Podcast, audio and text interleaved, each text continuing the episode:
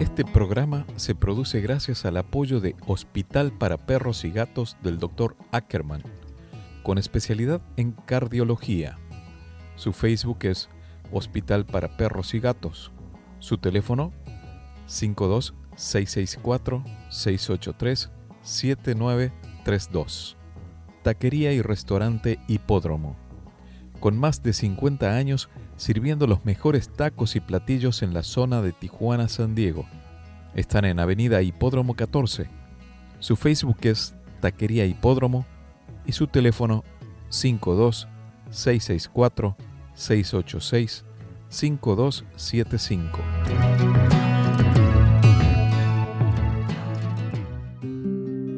Miro hacia atrás y han pasado los años.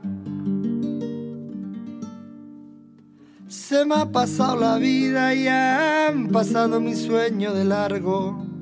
Y miro, busco vuelo tras las esquinas. Momentos que nunca existieron, historias de esas que nunca se olvidan. Si buscamos la etimología de la palabra historia, en Google vas a encontrar lo siguiente. Dice, la etimología y la historia tienen que ver con el origen, con la búsqueda de un comienzo que define y conforma una identidad. Si el lenguaje ha podido ser concebido como visión de mundo, no resulta extraño que se haya estudiado su origen y su evolución. Dice que deriva del latín historia, la cual surgió del griego y utopía, historia, y cuyo significado significa investigación, información. Pero ¿qué tiene que ver esta historia, la historia de todos nosotros, ¿no? En cómo nos, cómo nos van impactando. Tenemos una gran importancia en nuestra vida, que son nuestras raíces, nuestros ancestros, nuestro árbol genealógico que nos hace ser quienes somos con lealtades, fidelidades, con historias, con compromisos por cumplir, y que va de generación en generación. Sin embargo, siempre lo más importante es aceptar toda esa historia, hacerla consciente y descubrir nuestro propio ser, nuestro propio camino. Historias hay muchas alrededor, tuyas, mías, de gente que vemos anónima. Y como siempre digo, el tema es impactar desde la actitud, desde la acción, como con los niños, porque somos una especie de imitación de lo que vemos en la sociedad. Y así puede construirse una persona mejor, una familia mejor, un país mejor. Esta es una opinión mía, ¿no? Sin embargo, si nos ponemos a analizar en esta búsqueda permanente de la felicidad o de momentos de alegría para llegar a una felicidad, dicen que el momento de mayor felicidad en la vida se da a los 20 años, cuando tenemos una perspectiva de futuro, y después cuando tenemos, comenzamos a tener una perspectiva de fin, nuestra muerte tal vez, o empezamos a ver que somos vulnerables, que la vida es muy frágil, que nos puede tocar a nosotros, entonces comenzamos a hacernos valer en base a experiencias, a momentos. Una buena charla con un amigo. Saber decir las cosas. A veces como papás no sabemos si hacemos bien o hacemos mal. Sin embargo, un consejo que siempre digo, sobre todo los que tenemos hijos en edad, en adolescencia, tal vez si te gustan, di decirle, si tenés tal proyecto, animate atrévete. Porque ya a una altura de la vida nos comenzamos a cuestionar malamente las decisiones que tomamos. Y ahí volvemos a lo mismo, a juzgarnos y a autojuzgarnos si hicimos bien o hicimos mal, cuando todo es para bien. Hasta lo que creemos malo resulta positivo en nuestra vida. Siempre nos deja una enseñanza. En ese camino de la evolución, una evolución que pareciera romántica, que pareciera cursi, que pareciera de moda, cuando llamamos evolución es la búsqueda de nosotros mismos y un equilibrio de la vida entre cuerpo, mente y espíritu. Trabajo en una asociación civil en donde ayudamos a la gente en proceso de duelo. Gente que ha perdido seres queridos, pérdidas físicas. Y eso nos hace tener una perspectiva diferente de la vida empezamos a buscar, em, ese significado, ese sentido de la vida en base al, al amor, en base a las relaciones, a la familia. Y volvemos a lo mismo, a momentos vividos. ¿Te acordás ahora que hubo estos incendios en las Islas Canarias? Hubo un momento en donde se pudo entrar, o sea, es como que dejó de correr la lava y los residentes pudieron ir a su casa nuevamente a buscar sus pertenencias y salir. ¿Sabes qué es lo que más buscó la gente cuando entró a sus casas para salir? Las fotos. Más allá de la documentación, entró a buscar las fotos, los recuerdos, los momentos vividos. Eso significa que nuestra vida está hecha de historias. Te voy a leer un fragmento, un capítulo de un libro que se llama Caldo de Pollo para el Alma. Del autor, es un compilado escrito por Zach Canfield, no sé si lo estoy nombrando bien, y Mark Victor Hansen. En un capítulo que dice, si pudiera vivir mi vida de nuevo, esto resulta de entrevistas con gente en edad avanzada y enfermos terminales que indican que las personas no se lamentan de las cosas que han hecho, más bien ellas hablan de las cosas que se lamentan no haber hecho. Y una persona escribe, la próxima vez me atrevería a cometer más errores, me relajaría, me haría más flexible.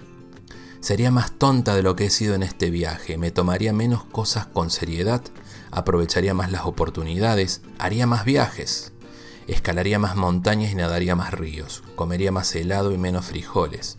Quizás tendría más problemas reales, pero tendría menos problemas imaginarios. Verá, soy una de esas personas que viven sensata y cuerdamente, hasta hora tras hora, día tras día. Oh, he tenido mis buenos momentos y si tuviera que volver a comenzar todo desde el principio tendría más de ellos. De hecho, trataría de no tener ninguna otra cosa, solo buenos momentos uno tras otro, en vez de vivir cada día con tantos años antes de cada día. He sido una de esas personas que nunca van a ningún lado sin un termómetro, una botella de agua caliente, un impermeable y un paracaídas. ¡Wow! Si tuviera que volver a comenzar la próxima vez, viajaría con menos equipaje. ¿Cuántas veces hemos escuchado esto, no? Si tuviera que vivir mi vida de nuevo, saldría descalza más pronto en la primavera y seguiría así hasta más avanzado el otoño. Iría más bailes, me subiría más carruseles, cortaría más margaritas.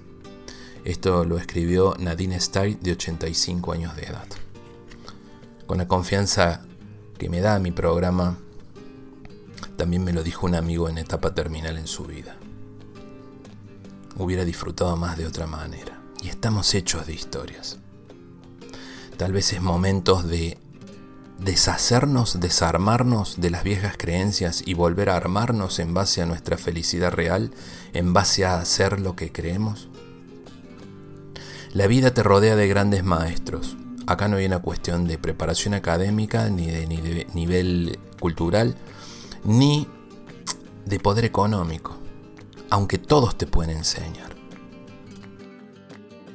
La vida está rodeada de grandes maestros para que cumplas tu objetivo en la vida. Solo hay que estar atento. Dios actúa de las formas más extrañas y se vale de las personas para hacerte llegar tu mensaje. Hoy estoy con Juan Toneri. Juan es escritor, autor de Poder Ser y de Un elefante en el living, desde Buenos Aires.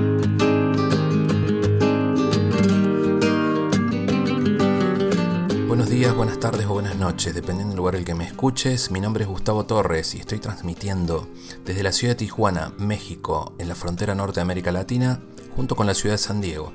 Es un programa hecho para RCN 1470M en el condado de San Diego, al sur de California y el noroeste de México. También para FM Signos 92.5 en la zona norte metropolitana de mi querido Buenos Aires y FM 96.5 La Voz para Trenel y La Pampa Trenel y General Pico, perdón, en la provincia de La Pampa.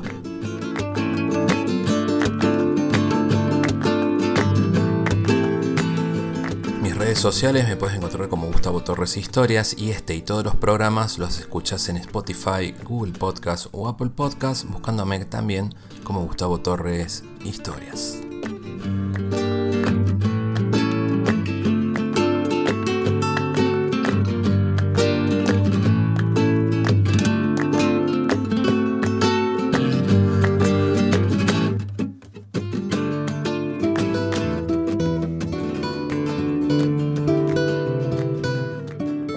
Querido, un placer estar contigo acá. Y sí, de eso se trata, de, conocer historias, que detrás, de cada, detrás de cada rostro hay una historia de vida y son todas ricas, ¿no? Este, como esfuerzo, sacrificio, dolor, sobre todo, y, bueno, siempre a mí me encantan porque, porque todas me interpelan, ¿no? me, sirven para mirar mi propia vida desde otras perspectivas.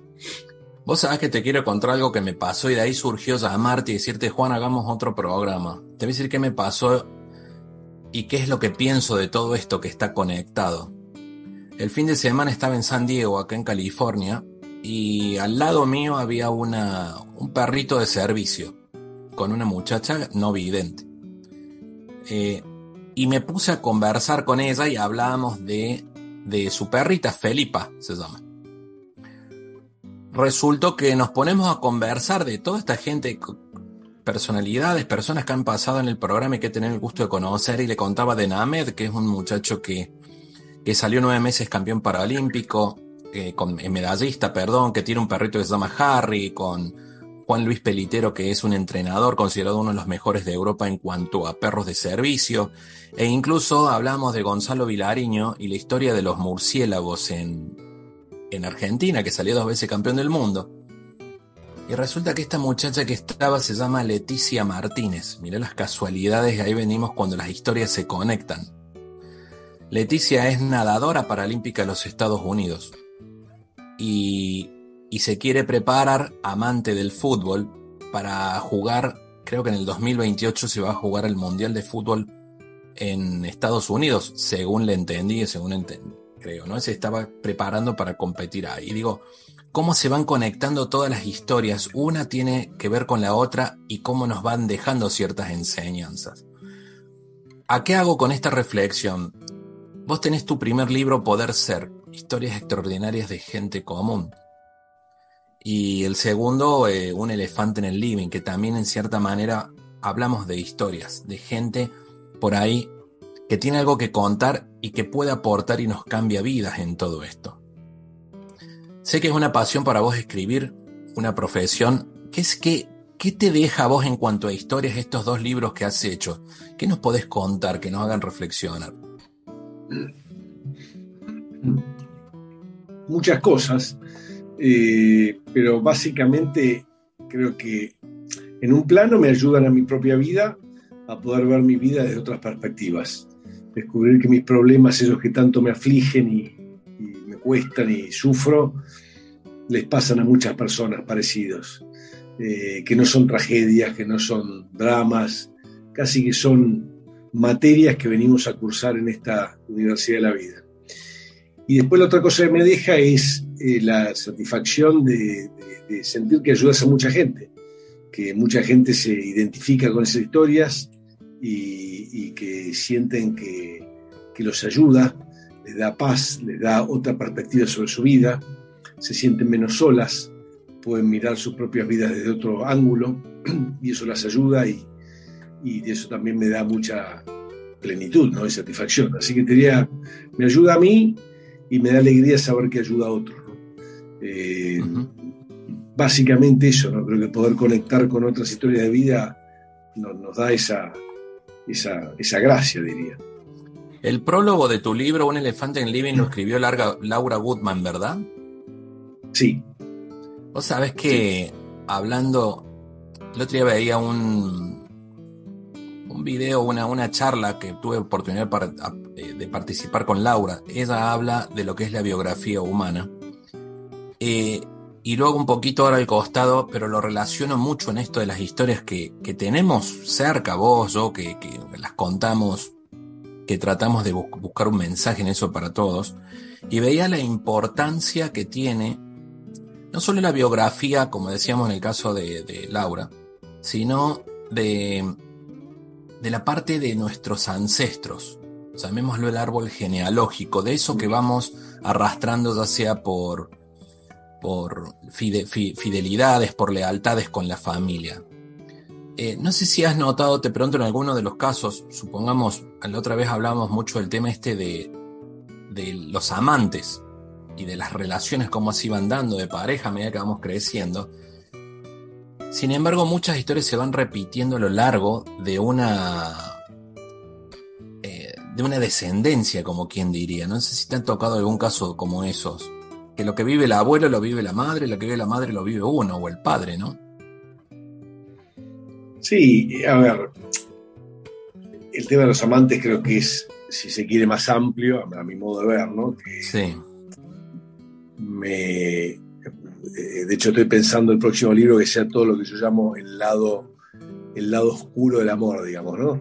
Todo lo, no dicho, fuera de esa idealización, y, y, uno de los ejes que atraviesa es lo difícil, si no imposible o inviable, que la idea de fidelidad a lo largo de la vida en una pareja de, largo plazo. por lo cual ese me parece que, en algún momento este, va a haber que repensarlo. ¿no? a mí me da mucha pena ver todo lo que sufren tantas personas porque estamos formateadas a pensar que las cosas tienen que ser de una determinada forma, aunque nadie la vive así, o una inmensa mayoría no la vive así, y sin embargo nos, nos morimos sufriendo porque todo el tiempo la realidad es distinta de lo que en teoría debiera ser. Y digo, pues esa cosa es absurda, no, nunca es así. entonces creo que el tema de los amantes da para mucho, me parece que es una fuerte, enorme sufrimiento pensar que, tenemos que ser fieles y correctos cuando la experiencia va por otro andarivel. Sí, siendo lo que vos decías, está lleno estas historias en donde los problemas se van transmitiendo de, generación en generación. A veces se repiten igual, a veces se van al otro extremo, pero que es una manifestación de, esa misma cadena de dolor, digamos, ¿no?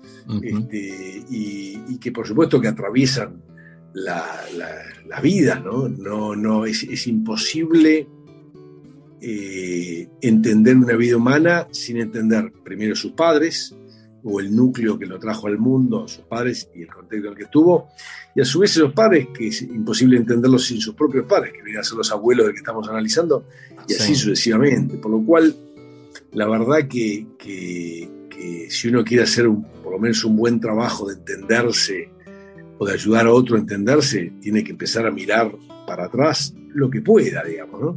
Eh, yo tengo, por ejemplo, mi gran mentor y maestro es una persona que hoy tiene 84 años, que es hijo de inmigrantes de origen judío polaco, y si bien ellos, sus padres, vinieron a Argentina bastante antes de, la, de que Hitler invadiera Polonia, allá por el 30, digamos, ya se dieron cuenta que era difícil lo que se venía, emigraron, se establecieron acá.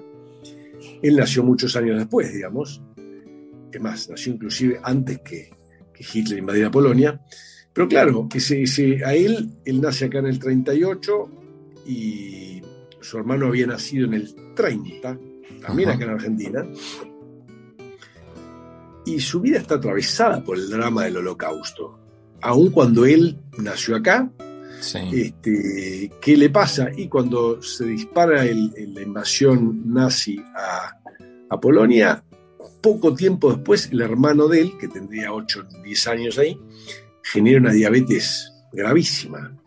Eh, lo cual decir, pero qué, coincidencia, ninguna coincidencia, ¿no? El, clima horrible que vivía esa familia en esa casa, donde los dos padres de ese chiquito que se agarra la diabetes gravísima, tenían a sus respectivos padres y familias atrapados este, en Polonia, invadida por Hitler, digamos, ¿no? Y que cada vez las noticias eran más escasas y peores hasta que los matan a todos el matrimonio que había emigrado, que estaba en Argentina, sufriendo, porque todas sus familias y, habían quedado en Polonia y los mataban a todos, en ese contexto, ese matrimonio, su hijito, o uno de sus hijos, se enferma de una diabetes fulminante. No en cualquier contexto, en ese contexto. Y el hijo más chiquitito, a la sazón mi, mi gran mentor, le toca criarse en esa familia, con unos padres que estaban muertos de dolor porque los padres de esos padres, o sea, los abuelos de mi mentor, eran todos asesinados en, Auschwitz y, los otros campos de concentración, y donde encima su madre estaba abocada a cuidar un hijo muy enfermo, que era su hermano, que se había agarrado esa diabetes. Entonces vos omitir aun cuando mi mentor nació en Argentina y no, en algún sentido no tuvo nada que ver con el holocausto, y sus padres se alejaron de ese, por suerte se salvaron, en realidad su vida está atravesada por una madre que no le pudo prestar la atención que quería y por un padre y una madre muertos de dolor porque sus respectivos padres habían sido todos asesinados en, Polonia. Entonces, estoy contando un caso muy extremo, ¿no? Pero digo, para sí, Digo, pretender entender la vida de este caballero omitiendo algo de eso es no entender nada, ¿no? Este, por lo cual uno pues, se va armando a través de, cadenas de dolor y de historias de vida que te van marcando, digamos, ¿no? y que se van transmitiendo porque nuestros padres nos transmiten lo que son, lo que pueden, en el contexto que les tocó vivir, y así sucesivamente. ¿no? Entonces, uno tiene que hacer, tratar de entender esas, esas historias para, no sé si, si, mitigar el dolor, pero en la medida que uno se, aproxima más a fondo y las puede entender, comprender mejor, bueno, tiene más chance de que ese dolor duela menos, ¿no? Nos condicione menos. sí, es, creo que es como comprenderlo y hacerlo propio, enfrentarlo como quien diría, que no nos haga víctimas, sino que nos sirva para crecer. O sea, alguna vez leía que decir que al pasado verlo conscientemente para ver qué aprendemos, qué tomamos y cómo, cómo avanzamos, cómo salimos de eso. Em, Totalmente, porque, perdón, sumando lo que decís, Gustavo, yo creo que el, que el dolor está, este, creo que el desafío es que a la medida que uno se acerca, le pone palabras, lo comprende, eh, tenés las chances de que te condicione menos, digamos, ¿no? Eh, si no, muchas veces uno reacciona como cuando vos estás lastimado, se te acercan al brazo y lo, lo sacás, este, y en la medida que vos podés ir acercándote ese dolor este, y curándolo, podés tener, primero puede doler menos y puede sanar, y, podés tener menos conductas reflejas, que sería alejarte de algo sin entenderlo mucho como una conducta refleja, que es lo que te pasa frente a las lastimaduras, los traumas, las experiencias que nos marcan a fuego y que todos nos tocan vivir. En el caso de tu mentor, ¿tiene hijos, nietos ya a esta altura? Que, ¿cómo, las, ¿Cómo llevan la, la, herencia, digamos? Y él tiene dos hijas este, de mi edad, que las dos son solteras, lo cual da para otra discusión, eh, pero tiene dos hijas. Y las dos hijas ya tienen unos cuantos años, o sea, tienen mi edad, 50 años, por lo cual es probable que, que, ya no tengan, o sea, una sucesión biológica casi no van a tener.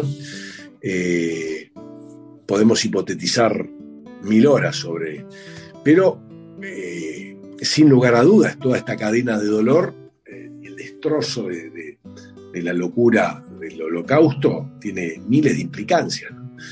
y la vida de él mismo, que es dedicada a aliviar el sufrimiento del otro, está muy marcada por, por lo que él observaba todo el tiempo a sus padres sufrir. Le resultaba intolerable siendo chiquito ver tus dos padres muertos de dolor porque le estaban matando a todos sus respectivos familiares. Y vos eras chiquito, no entendías nada, pero veías que tus padres lloraban, estaban angustiados, devastados, desolados. Y la vocación de él está eh, circunscripta, diría, a tratar de aliviar el sufrimiento de otros. ¿no? Y es totalmente imposible separarla de lo que es lo que le tocó vivir, por supuesto, a él, pero estructuralmente a sus padres, ¿no? Y si se quiere a sus abuelos, ¿no? los abuelos no la pudieron contar, los mataban a todos. Los padres zafaron de ser asesinados, pero vivieron un dolor enorme. Y él ya está mejor que sus padres, pero el dolor fue testigo de ese dolor, digamos. Sí, sí.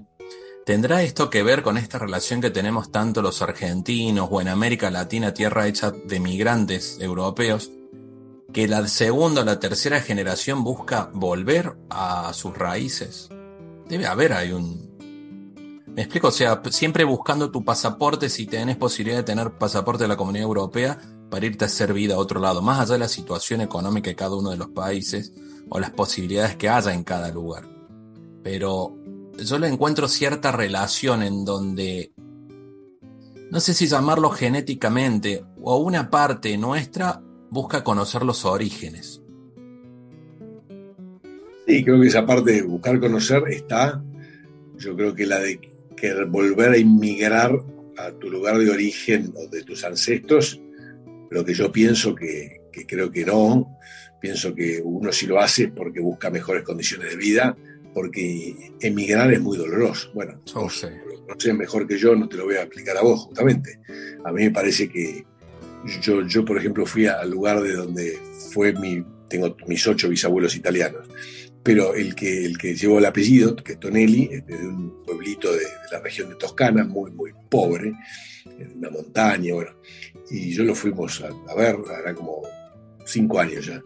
Y, y, la verdad que yo imaginaba, digo, fin de 1800, dejar este pueblito para llegar a Génova, tomarte el primer barco que salía, que le tocó a Argentina, porque era Argentina, Nueva York, le tocó a Argentina y se vino para acá. Y venía acá sin nada, sin hablar el idioma.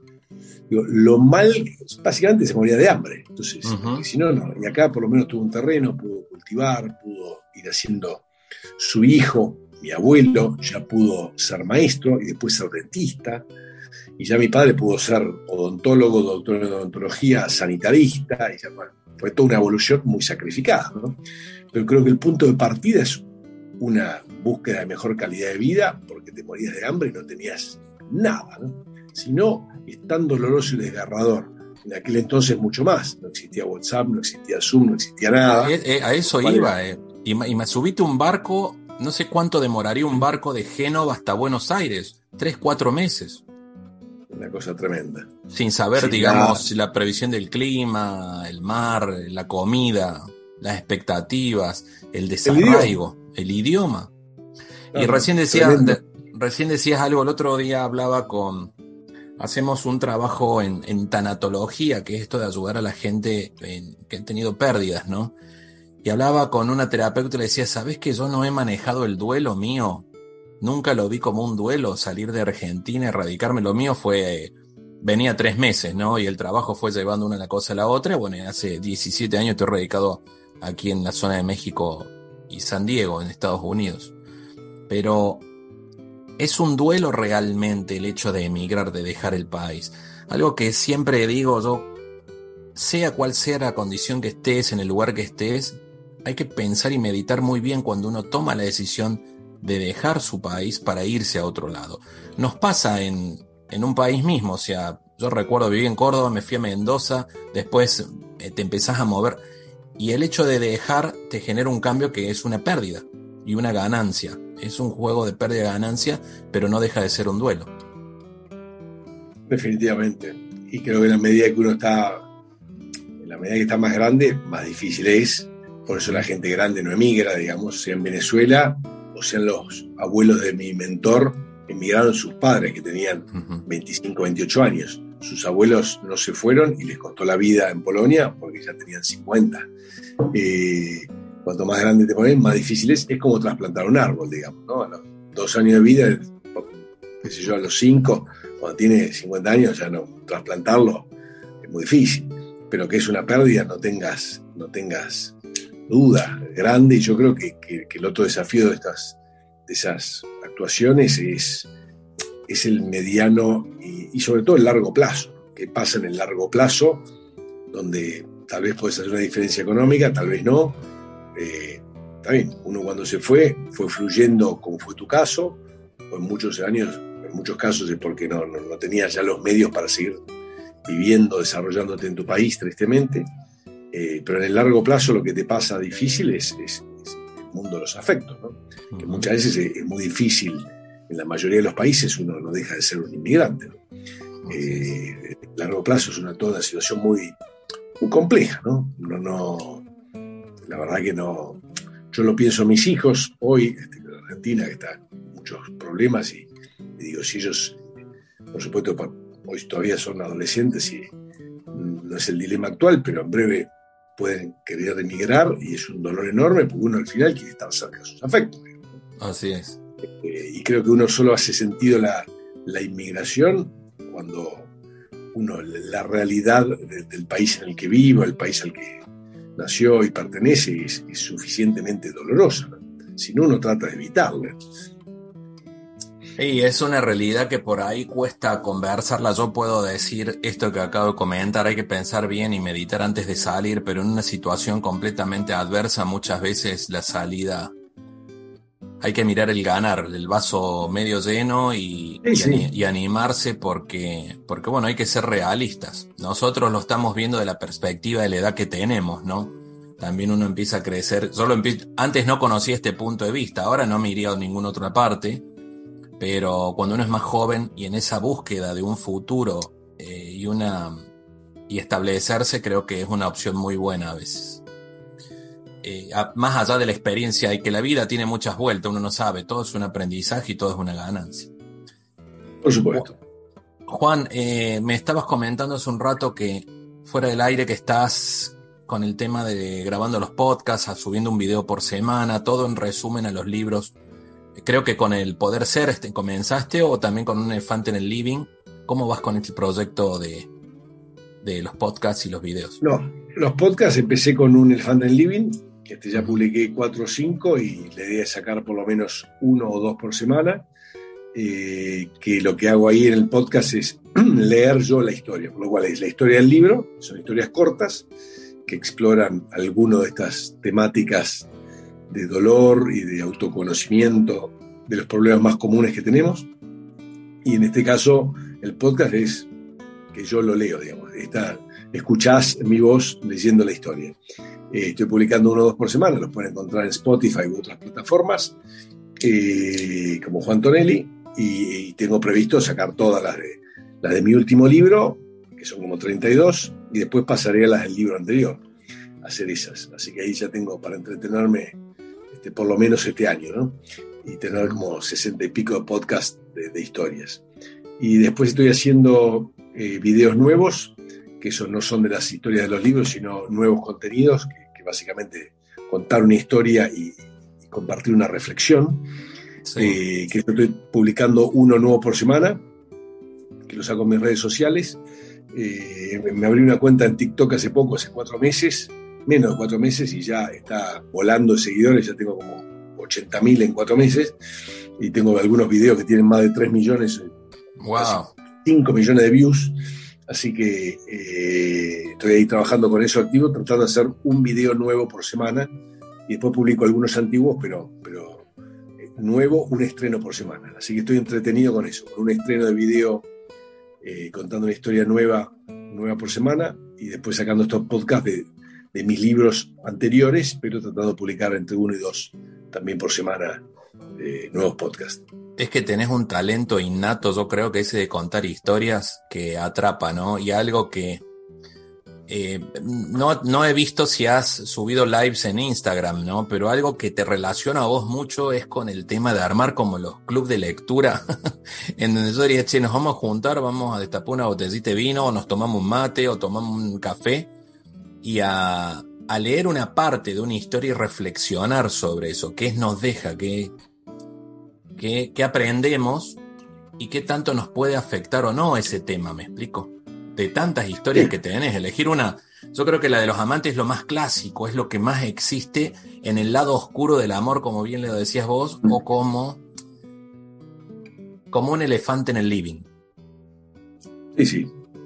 El lado oculto, el lado oscuro de la luna. Yo digo el lado oscuro no por oscuridad, sino porque nosotros no queremos verlo, lo tapamos, hacemos como que no existe y en realidad existe por todos lados, y donde tampoco que yo tenga eh, una propuesta clara de qué hacer, ni siquiera me corresponde ni pretendo, pero sí por lo menos señalar la enorme fuente de sufrimiento que es y que merece ser repensado. Digo, ¿no? si, si, si tantos millones de personas tienen el mismo problema, quizá estamos abordando mal el asunto. ¿no? Por, decís, perdón que te interrumpa, Juan. Recién también dijiste, resaltaste sufrimiento. El sufrimiento, sé que es de los dos lados, ¿no? Pero con tus historias, con la gente que hablas, ¿quién es el que más, eh, o sea, en, qué lado se sale más lastimado? Porque la persona que tiene una amante sale sí o sí lastimada. Eso sí, es, es, te llevas un elefante, es como que sos un chiquito y te llevas entre las patas un elefante. Quieras o no, yo creo que uno se termina lastimando. Y ni hablar del otro lado también, ¿no? Cuando se genera un sentimiento en una relación y hay un tercero en medio. Yo creo que lastimados salen todos, las tres partes. Eh, me animaría a decir, bueno, es parte de la vida. Eh, algunos me dicen, ah, qué cínico, que la verdad que lo que me cansa es ese voluntarismo de que las cosas tienen que ser como tienen que ser y si no, no hay lugar. Y digo, la vida nunca es como tiene que ser y pasan cosas. Y, lo que sí creo que hay matices. Una cosa es si cuando uno eh, tiene un amante pero está involucrado emocionalmente, digamos, está enamorado de esa persona, es una situación. Y otra cosa es cuando uno sin estar enamorado este, es como un cable a tierra, un espacio, no sé, que podemos clasificarlo de distintas formas, pero para ser, este, no juzgar, diría, una cosa es cuando uno está enamorado de ese amante, eh, o ese amante está enamorado de la persona, y otra cosa es cuando no hay enamoramiento. Son dos situaciones distintas. Pero lo que yo sí observo mucho es que eh, sea en el tercero excluido, o sea, hay, una situación de dolor muy grande eh, acerca de esa ruptura en ese acuerdo tácito de fidelidad y que la veo todo el tiempo, todos los días. Eh, y, ya a esta altura del partido es como digo, ¿cómo no podemos pensar este, esto de otra forma, digamos? Si a tantos millones de personas este, son infieles, digamos, ¿no? Todo el tiempo, eh, ¿cómo no podemos aproximarnos a esta situación de otra forma que no sea la forma de decir que eso está mal y que no corresponde y que y que tiene que ser de esta forma cuando no ocurre, ¿no? Eh, digo, me parece como una, un tema que requiere ser eh, revisado desde, desde, otro ángulo, ¿no? Este, para, para que, bueno, yo anhelo hacer un aporte, aunque todavía no tengo claro cómo, para que genere una fuente menor de dolor, digamos, ¿no? Este, no, no, lo veo todo el tiempo y digo, pucha, si la premisa pudiera ser distinta, eh, bueno, habría menos este, sufrimiento, ¿no? Eh, pero, pero bueno, estamos convencidos de una realidad que tiene que ser de una forma, esa realidad nos, nos, termina, eh, nuestra idea nos termina siendo muy infelices, porque nosotros definimos cómo tiene que ser. la realidad es de otra forma. Y como no es de acuerdo a nuestra idea o creencia, nos enojamos, nos frustramos, bueno, y la realidad es distinta, ¿no? Entonces digo, pucha, hay que poder ver hay una historia que no tiene nada que ver, pero la asocio en este momento de un sacerdote, un chico, un señor que se recibe sacerdote en España este, hace muchos años, casi 100, y, se, va este, como misionero a la India, y el único gran temor que tiene es a ser mordido por una de las muchas serpientes venenosas que hay en la India, la cobra, la áspid, la russell. Entonces, su único sigue su vocación, que es evangelizar y compartir con personas el cristianismo, el piripipi. Es una historia real esta. Y su único temor siempre era ser mordido por una. a que lo matara una víbora venenosa. Entonces, durante años le reza todas las noches. Cuando reza, una de sus intenciones es que Dios lo proteja de la mordida de una serpiente venenosa. Bueno, eh, alrededor de sus 60 años, un día está caminando por un camino X y chum, siente algo en el talón y era una serpiente lo acaba de morder. Bueno, rápido reflejos, le pega, él tenía un bastón, un machete, le pega un machetazo, la mata a la serpiente, un hecho importante porque le iba a permitir eso, que identificaran qué variedad de, serpiente venenosa era y, que el suero que le dieran pudiera ser más preciso y tuviera más chance de salvarse. Bueno, con la, serpiente muerta llega hasta, hasta la parroquia al que estaba, de ahí lo suben en un auto, compañero, y lo llevan al, poblado que estaba como a dos horas de donde estaba, un centro de salud. En la medida que van llegando, él, ya está perdiendo la conciencia. Este, bueno, para cuando entra en, el, centro de salud ya está en paro cardíaco eh, y pese a los esfuerzos del, equipo médico no lo logran rescatar y él se muere de infarto un paro cardíaco.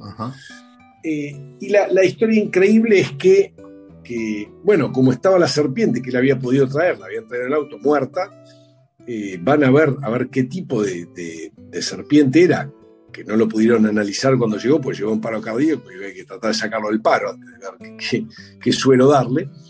Eh, y la serpiente era una culebra. O sea, él, se había muerto de un infarto masivo convencido de que estaba envenenado eh, y cuando en realidad no, tuvo ningún veneno en la sangre. Eh, ¿Y a qué voy con esto? El, nivel del impacto de las creencias este es uno extremo. ¿no? Alguien que muere con los síntomas de alguien envenenado que no tenía ningún veneno en su sangre. Eh, y yo creo que tenemos creencias que nos envenenan, ¿no? Y nos matan. Eh, y son creencias, y son tan fuertes como las realidades, ¿no?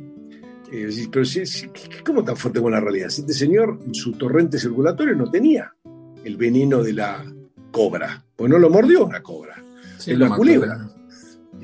Pero produjo el mismo efecto. Y, a veces tenemos certezas en nuestra vida que producen el mismo efecto y nos matan. O nos hacen sufrir muchísimo cuando en realidad decís, che, espera, ¿qué, habría que hacer, Juan? Y explicarle que no era una, una serpiente coral o cobra, sino que era una culebra. y ahí se terminaba la historia. Sí, es, Esto es la historia, ¿no? Es la necesidad de deconstruirnos, como quien dice, de construirnos y volvernos a ser, digamos, adaptados a los tiempos de hoy. Eh, está, está muy buena la historia esta, ¿no? Recién no te quería interrumpir cuando empezaste, cuando hablamos del tema de, de esta parte, ¿no? De los amantes, de lo que uno sufre o algo. Me queda una frase de Frida Kahlo, o la historia de Frida Kahlo con Diego, porque ella le podía aguantar todas las infidelidades, pero no una deslealtad, y todo se quiebra en el momento que Diego la engaña o la encuentra con la hermana de ella, ¿no? Mm. Entonces, ir definiendo no es definir ni juzgar nada. A mí me dejó mucho a qué pensar esa, esa parte en lo que nos confundimos lealtad con fidelidad. fidelidad. Es muy difícil ser fiel todo el tiempo, como decís vos. Eh, y no me refiero, pero no me refiero a un engaño amoroso, eh, es otro tipo de cosas. Por supuesto.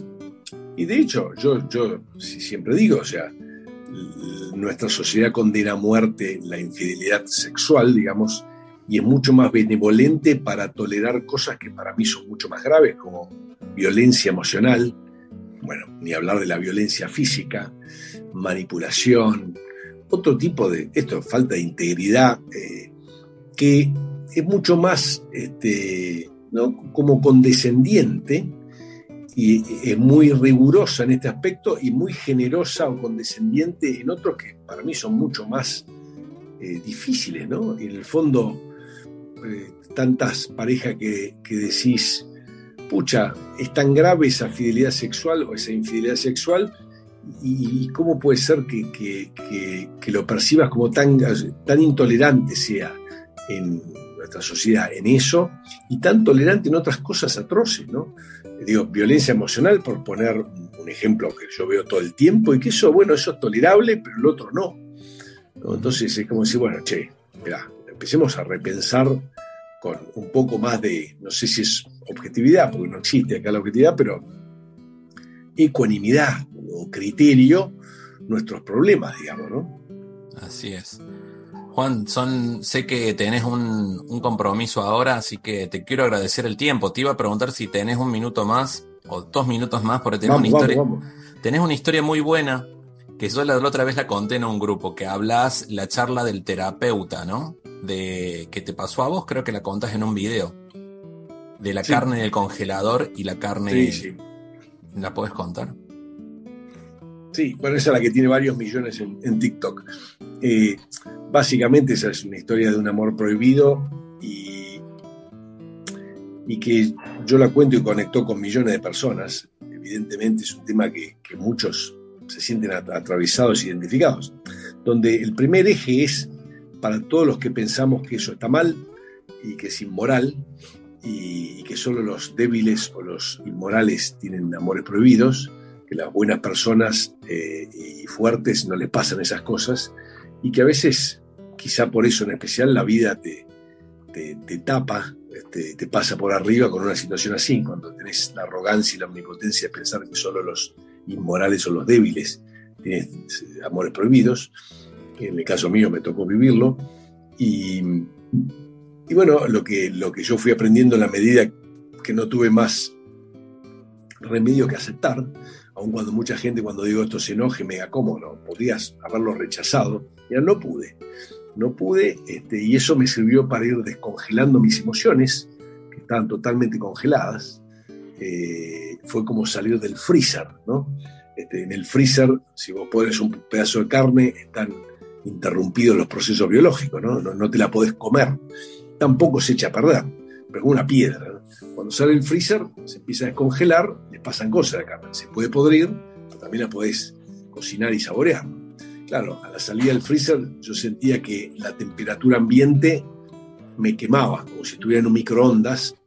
Y no es que estaba en un microondas, es que yo había estado tanto tiempo tan congelado emocionalmente que el empezar a, salir de ese congelamiento eh, me resultaba intolerable, ¿no? Era como si estuviera en microondas. ¿Y qué era estar en microondas? Y estar en un vínculo emocional, eh, y yo con las emociones a flor de piel y no tratando de controlar todo, en especial controlar aquellas cosas que ponían poner en riesgo mi vida.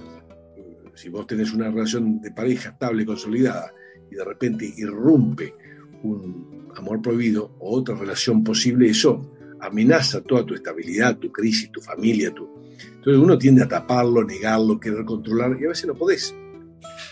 Y esa, esa crisis, bueno, que puede ser muy destructiva, también te puede dar la oportunidad de, empezar a entender de qué va la vida, que es que uno no la maneja, no la controla, a veces podés elegir, a veces no, eh, es que somos muy vulnerables. Nosotros, no solo nuestra salud, no podemos estar hablando ahora y morirnos dentro de una hora de un infarto, sí. un auto, sino también nuestros vínculos y por más sólidos que son, son frágiles. Eh, y aprender a, vivirlos con, lo lindo que tienen y entendiendo esa fragilidad que tienen. ¿no? Eh, y en el fondo es estar abiertos a, nuestra vulnerabilidad y valorar lo que tenemos sabiendo lo vulnerable que es y dejar de creer que porque nosotros estamos convencidos que somos sólidos o nuestro vínculo es sólido, no le va a pasar nada y dejar de estar convencido que, solo tiene una fer quien es un inmoral o un débil, porque tiene a fer millones y millones, me animaría a decir miles de millones de personas. Eh, y poder tener una mirada más, no solo más realista de la vida, sino más, también más compasiva, sobre todo más compasiva. Así es, no juzgar, no apresurarnos con eso. Así que Juan, te agradezco tu tiempo, eh, tus libros, Un elefante en el living y Poder Ser, me imagino que están en todas las librerías de Buenos Aires. En Argentina, en todas las librerías, o también por, Mercado Libre, este, se encuentra fácil y te lo mandan a tu casa. Ahí están historias como estas, de todo tipo, que te atrapa y muy fácil de leer el libro porque te lleva, te lleva una a la otra. Eh, así que te agradezco tu tiempo, Juan, como siempre. Un placer, Gustavo, querido. Siempre es un placer conversar contigo. Dale, un abrazo grande, ¿eh? Gracias. Un abrazo para vos. Chao, chao, chao, chao.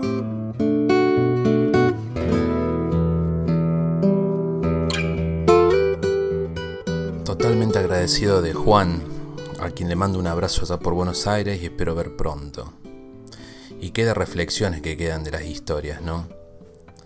Y tal vez sea como dice la canción, Hoy me arrepiento de lo que no hice, de no llorar, de no callarme, de rendirme. Hoy me arrepiento de lo que no hice, lo que no quise, lo que no dije, lo que no hice. Hoy quiero volver hacia atrás, mas no puedo, pa' daros los besos que os debo, pa' ser más payaso, pa' ser menos cuerdo. Que dura, mala y cruel resulta esta vida si cuando se acaba te has dado cuenta que hacía ya tiempo que la había dado por perdida. Hoy me arrepiento de lo que no hice, de no llorar, de no callarme, de no rendirme. Y así sigue.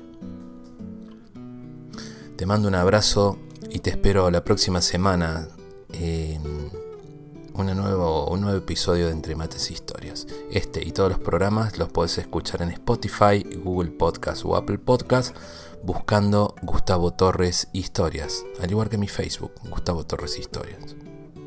Estas canciones son para vos. Un abrazo grande. Chau, chau. Miro hacia atrás y han pasado los años Se me ha pasado la vida y han pasado mis sueños de largo. Y miro, busco vuelo tras las esquinas. Momentos que nunca existieron, historias de esas que nunca se olvidan.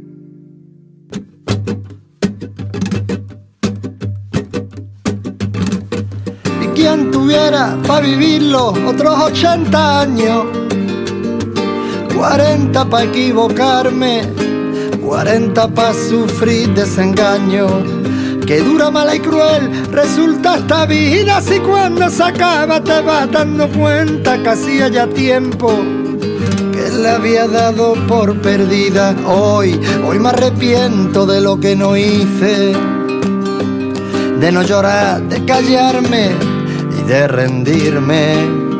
Hoy, hoy, hoy, hoy, hoy me arrepiento de lo que no hice, lo que no quise, lo que no dije, lo que no hice.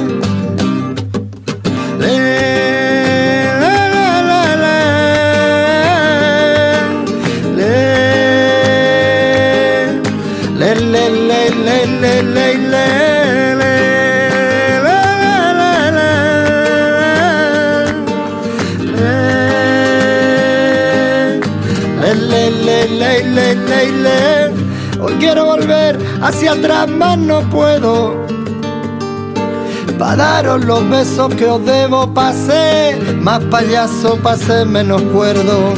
Que dura, mala y cruel resulta esta vida si cuando se acaba te vas dando cuenta que hacía ya tiempo que la había dado por perdida hoy. Hoy me arrepiento de lo que no hice de no llorar, de callarme y de rendirme.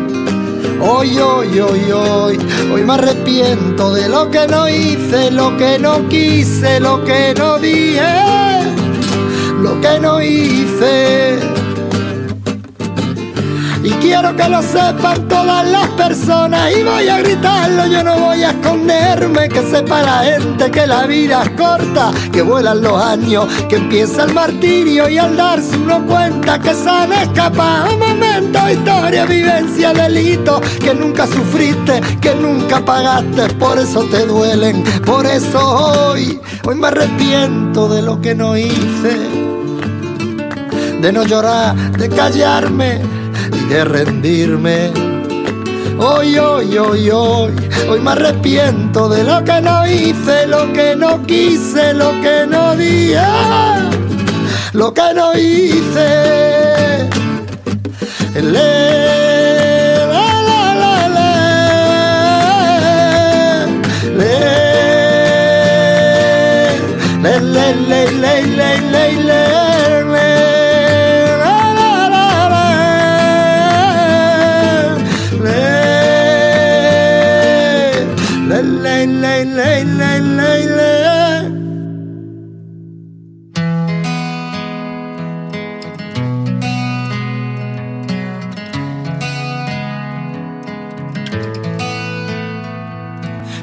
ser más bueno, pero a veces no me escucho tener lo que merezco. Ni poco ni mucho. Quisiera regalarte la sonrisa que me falta, aunque hable tanto. Y tenga poca palabra. Me dijes aplicado y me aprendí toda la teoría. Quisiera no fallarte. Te lo juro por mi vida. Menuda tontería, mi vida que no es mía. La vida es solo un préstamo que dura un par de días. Me dije si me caigo. Me sacudo y me levanto, pero hay días, créeme, que cuesta contener el llanto. Quisiera ser tu hombro, tu escudo, tu alegría. Y no ser el empuje de la lanza que te pincha. Y aunque a veces no conozca el que era antes, intento no olvidar lo importante. Ya sabes que aunque quiera nunca te devolvería aquello que me diste cuanto más falta me hacía. Y entregarte el corazón, que siempre lo lleves cerca. Si algún día me perdí, no dudes que estoy de vuelta. Y entregarte el corazón, dar todo llegue la tormenta. Quisiera ser la nota más alta que llegas cuando cantas matando el lamento, lamer tus heridas y secar tu tormento para que al final te rías y no solo hacia adentro. Quisiera ser la letra que sigues al pie, la misma en la que te sujetas cuando vas a caer. Quisiera ser lo que te vendo, los consejos que nunca mantengo, ni tengo pero que querría tener. Quisiera querer como quiero que me quieran, ni poco ni bastante, aunque me basta con que a mí me quieran bien. Que de tanto hacerlo me deshagan, rehagan y me hagan un lugar al que al final quiera volver. Y aunque a veces no conozca el que era antes, no pierdo de vista lo importante.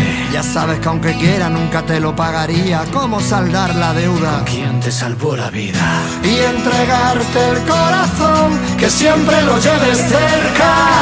Si algún día me perdí, no dudes que estoy de vuelta y entregarte el corazón, dar todo lo que tenga. Bailaremos sin temor cuando llegue la tormenta y sabrás que todo lo que quiero es lo que tengo para dar.